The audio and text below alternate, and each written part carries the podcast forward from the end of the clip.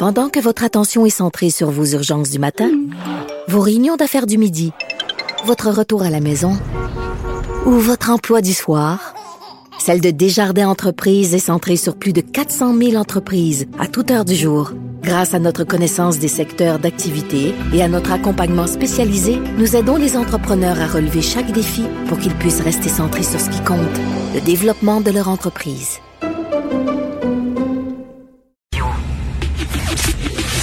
Le, commentaire de Mathieu Boccoté, dépensé pas comme les autres.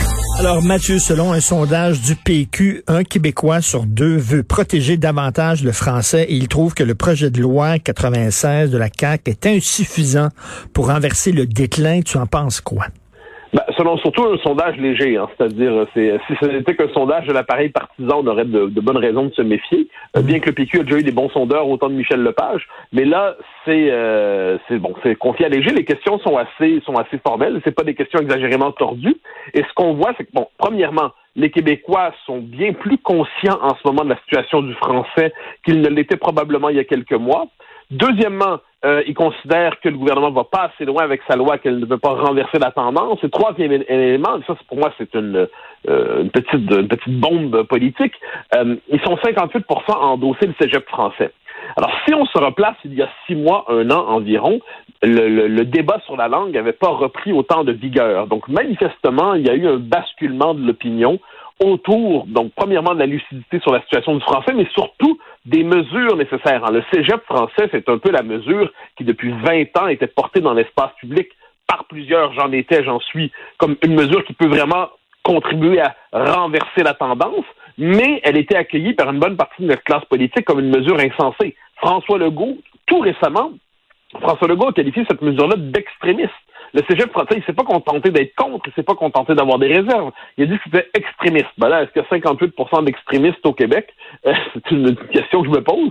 Donc, quoi qu'il en soit, ce que je vois dans ce sondage, au-delà de, tout le détail, c'est que manifestement, le débat des derniers mois, il y a une prise de conscience qui a eu lieu euh, et, et le, il y a un écart en ce moment entre la réalité des choses, c'est-à-dire cette tendance à l'effacement du français à Montréal, puis demain dans quelques années à Laval, ainsi de suite, et les moyens politiques utilisés pour renverser la tendance. Dans cet écart, je crois, se trouve un danger pour le gouvernement Legault.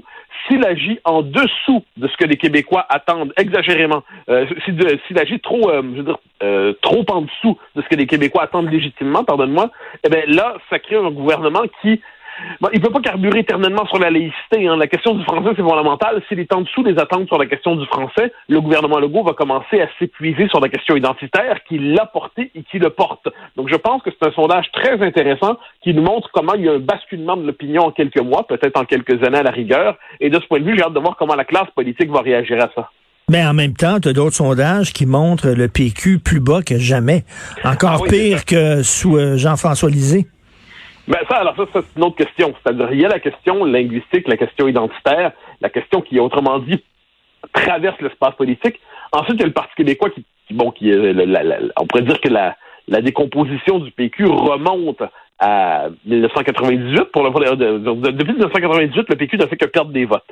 On pourrait, il a gagné une élection en 2012 dans des circonstances très particulières.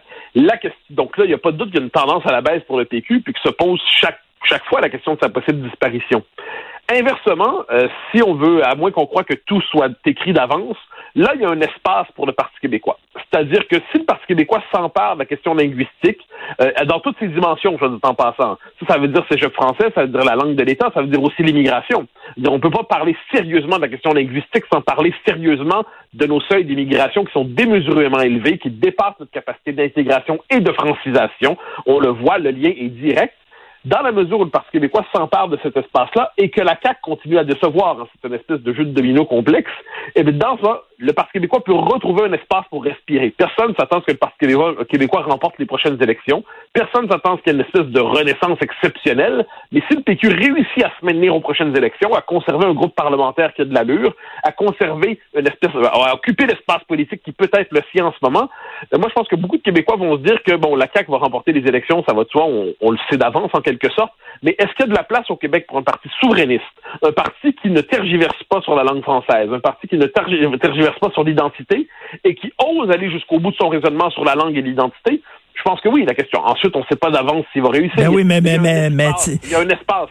Oui, mais en politique, euh, bon, il y, a deux façons de voir les choses. Il y a des gens qui disent on veut avoir raison, d'autres qui disent on veut gagner. Euh, là, on a vu, il y a des capsules là, euh, que, que le PQ a mis, mis sur les médias sociaux faisant la promotion de la souveraineté, euh, moi, je suis très content qu'il y ait un parti qui garde en vie cette option-là.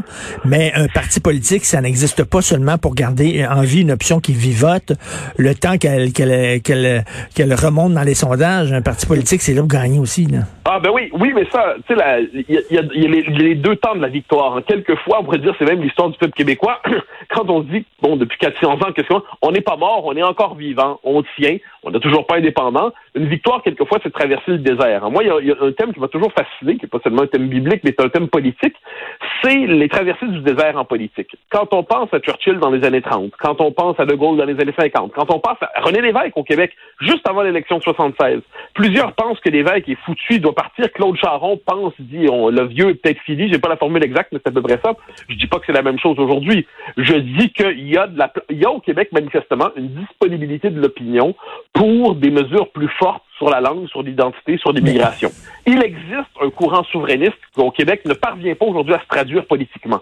Donc ensuite, comment trouver une stratégie, des circonstances qui permettent de sortir de la marge et de renaître politiquement? Bon, ça on le sait pas, je, moi je suis pas stratège politique, mais ce que je vois, c'est quand on analyse des choses, il y a un espace. Puis gagner dans les, pour le PQ aux prochaines élections, le vu où il est dans les sondages à 12 si le PQ fait 18-20 aux prochaines élections, vu sa situation actuelle, on pourrait dire qu'il aura remporté sa première étape. Ensuite, pour la pour la pour 2026, on verra bien. Mais écoute, je veux pas je veux pas paraître méprisant là, mais mais euh, tu sais la question des cégeps anglophones et des écoles passerelles et des allophones qui vont du côté anglais, c'est une question quand même assez complexe. Est-ce que tu penses que monsieur et madame tout le monde qui répondent à des sondages comprennent tous les tenants et les ah, aboutissants de cette ah. question-là?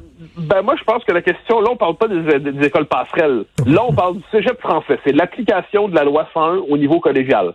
C'est en matière de questions simples là-dessus, est-ce que vous voulez que la loi 101 s'applique au, cégep? Oui ou non? Ça, je pense que les Québécois ont compris c'était quoi cet enjeu-là. Ensuite, est-ce qu'il y a des détails techniques qui leur échappent? Ils m'échappent, ils t'échappent, ils les échappent tous. Bon, mais sur le fond des choses, cette mesure-là, qui est depuis 20 ans dans l'actualité, qui est là comme une espèce de mesure symbole, c'est-à-dire c'est devenu un peu le symbole d'est-ce qu'on va euh, loin pour le français ou est-ce qu'on se contente de mesurettes.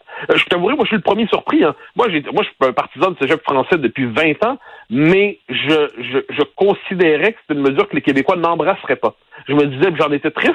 Hein. moi, j'espérais, mais je, n'y croyais pas. C'est pour ça que je suis très frappé par le sondage de ce matin, parce que je me dis, ça veut donc dire que tous les débats qu'on a eus depuis un an environ ont réveillé quelque chose dans l'opinion qui, qui, dormait depuis un bon moment. Et quand on voit aussi, un, tu me diras, c'est un détail, mais pas seulement, euh, il y, a une jeune génération souverainiste c'est pas tous les jeunes loin de là, mais qui reprend le flambeau en le mouvement des jeunes souverainistes dont on entend parler de plus en plus je, veux croire, mais peut-être est-ce simplement euh, espérance insensée, je veux croire qu'une partie du peuple québécois n'accepte pas l'annonce de sa disparition programmée. Je veux croire que devant, quand on voit la tendance démographique, la tendance linguistique, la tendance politique, la tendance idéologique, je veux croire qu'une partie des Québécois disent, mais ça n'a pas de bon sens, qu'après 400 ans, 250 ans de résistance, finalement, on décide de se laisser aller, la capitulation tranquille, euh, on décide de maquiller ça derrière une forme de nationalisme de façade pour quelque temps. Non, j'ose croire que ces chiffres-là veulent dire quelque chose. J'ose croire qu'ils veulent dire que les Québécois se disent, on est en train de l'échapper. On va devenir étranger chez nous si ça continue. La deuxième conquête se fera au nom du multiculturalisme, mais dans les faits, on sera condamné à une forme d'exil intérieur, à une folklorisation, à une, euh, une acadianisation c'est-à-dire devenir une minorité chez soi, mais ne pas avoir le contrôle de son propre pays. Moi, je vois tout ça, puis je me dis, bon, ben là, ensuite, comment ça va se traduire politiquement? François Legault a réussi, depuis son élection, puis le fait de belle manière, à canaliser le nationalisme en le mettant au pouvoir, en faisant des gestes politiques, en résistant à toutes des théories folles comme le racisme systémique, en tenant tête à la gauche woke. C'est très bien, c'est une partie essentielle du programme. Mais là, il y a la question centrale du noyau de notre identité. Et là, à ce moment-là, la CAQ n'est pas à la hauteur. Donc, quel que soit le parti qui portera ça, moi, en ces matières, c'est pas mon travail, mais quel que soit le parti qui portera ça, il doit y avoir une traduction politique à ce sentiment qu'on est en train de devenir étranger chez soi. Et en terminant sur un autre sujet, mais vraiment rapidement, euh, le service de police de la ville de Québec euh, fait un message qui s'adresse aux jeunes pour euh, ne pas qu'ils prennent des photos d'eux autres nus puis qu'ils envoient ça sur les médias sociaux. Alors, même s'il fait la baboune, snap pas ta noune. Même si euh, tu l'aimes, snap pas ta graine. T'en penses quoi? Ah, pour, citer mon Seigneur, la flèche en d'autres temps, ce siècle ne me dit rien qui vaille.